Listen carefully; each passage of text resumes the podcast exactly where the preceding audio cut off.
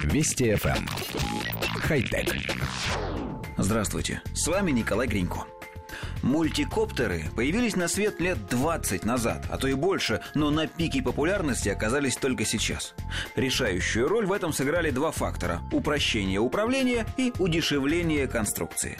В результате купить такой летательный аппарат можно едва ли не в каждом магазине электроники, а управлять им может даже первоклассник. Кроме того, коптеры довольно быстро выбираются из любительской лиги в сферу профессионального применения – Швейцарская почта решила не упускать потенциальные возможности и начала тестировать дронов для доставки определенных посылок по воздуху.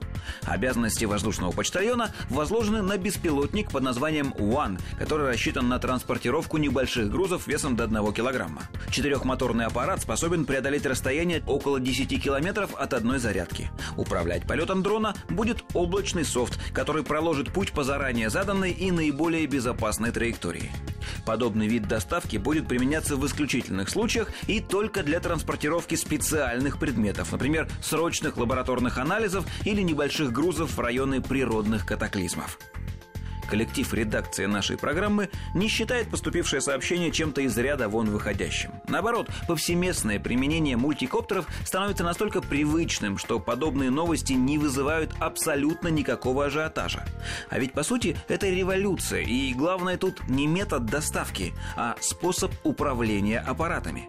Программа позволит дрону лететь по кратчайшему маршруту, не натыкаясь на здания, деревья, провода и другие летательные аппараты. Еще пять лет назад для выполнения подобных задач потребовались бы серьезные вычислительные мощности. А сегодня средний сервер не просто обсчитывает маршруты нескольких сотен машин, но еще и делает это с помощью облачных технологий. В общем, вот оно, светлое будущее. Стучится в двери к нам и к почте России. Хотя... Вести FM. Эм.